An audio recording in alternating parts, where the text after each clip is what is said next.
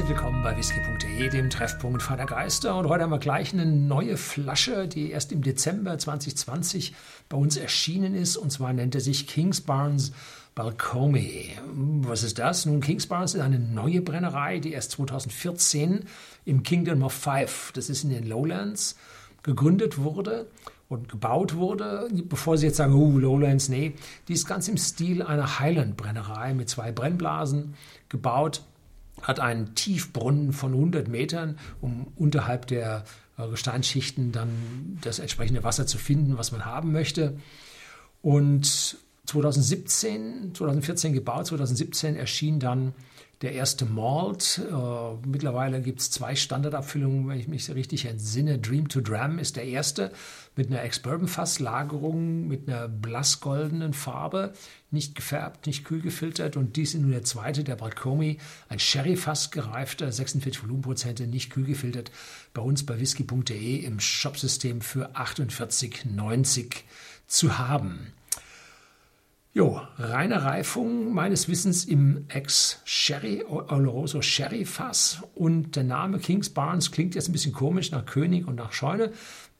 Und tatsächlich wurden dort in den alten, ich sag mal, Gemäuern, die vorne noch die Fassade sind, dahinter sind brandneue Gebäude, wurden früher die Steuerabgaben der Farmer in Form von ihrem Korndeputat äh, gelagert sodass also hier die Nähe zum Malz tatsächlich gegeben ist. Früher hat der König hier die, das Malz eingezogen, heute zieht er die Alkoholsteuer vom Whisky ab. So hat es also hier eine, einen Übergang. Und dieser Balcomi hat seinen Namen von einem Golfplatz, der nicht weit entfernt ist. Und wenn man die Familie Wims so ein bisschen liest und googelt, ich habe mich auch mit dem Brennereimanager damals unterhalten, bei meiner Besichtigung gibt es ein Brennereivideo zu von mir ähm, dann war klar, dass das also alles Golf ist. Ne? So, und damit kann man sich vorstellen, dass hier der ein oder andere Whisky dann später auch mal äh, äh, einen Namen eines Golfplatzes findet.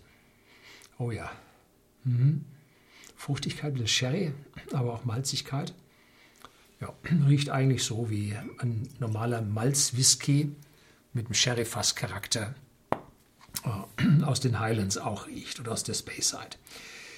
Die Wims haben auch eine unabhängige Ab Serie unabhängiger Abfüllungen, die wir hier bei uns im Shopsystem auch führen. Das heißt, das sind Leute, die wissen, wie es geht. Die wissen auch den, um den Einfluss der Fässer, haben auch Zugriff auf die entsprechenden Fässer und deshalb wurde der hier nun in äh, Ex-Sherry oder Rosso Sherry Fässern aus amerikanische Eiche steht extra mit dabei, gereift, sodass wir hier also jetzt nicht diese totale Belzigkeit, Eichigkeit von der europäischen Eiche erwarten dürfen, sondern hier geht es wahrscheinlich ein bisschen milder, weicher, ruhiger und gesitteter zu. Ja, schauen wir mal. Also zuerst sind da Rosinen, Sultaninen, aber auch eine Beerigkeit rote Beerigkeit, nicht eine schwarze Schwarzbeeren, rote Beeren.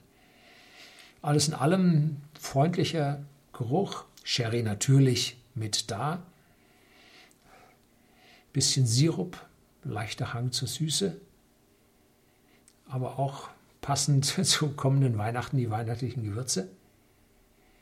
Ja, also der, das Aroma ist nicht überschwänglich, ein bisschen spürt man noch die 46 Volumenprozente unten raus.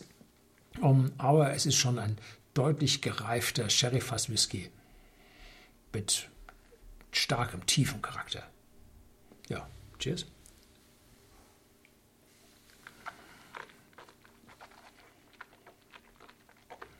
Mhm.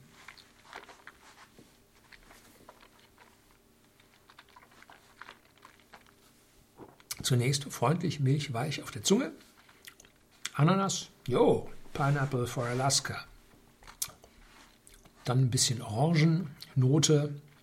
Ja, und dann wird es würziger. Abgang wird stärker. Vielleicht sogar ein bisschen dunkle Schokolade. Und Haselnüsse. Ja, diese Nussigkeit der Sherryfässer ganz deutlich ausgeprägt.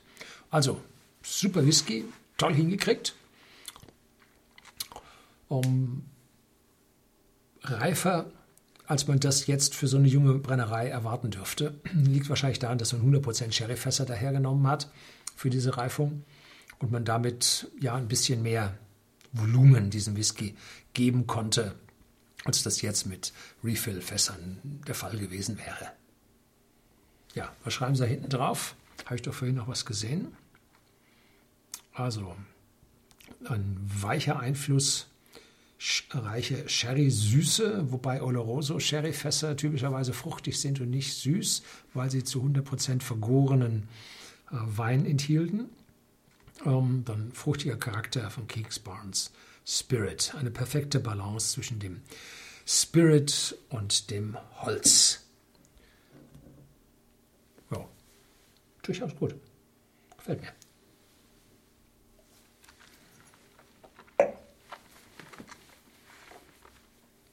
Schön, dass es in den Lowlands wieder neue, junge Brennereien gibt, die hier die Fahne des Malt Whiskys hochhalten. Und man muss sich bei solcher Art Whisky vor den Lowlands nun nicht mehr zurückhalten. Das soll es gewesen sein. Herzlichen Dank fürs Zuschauen.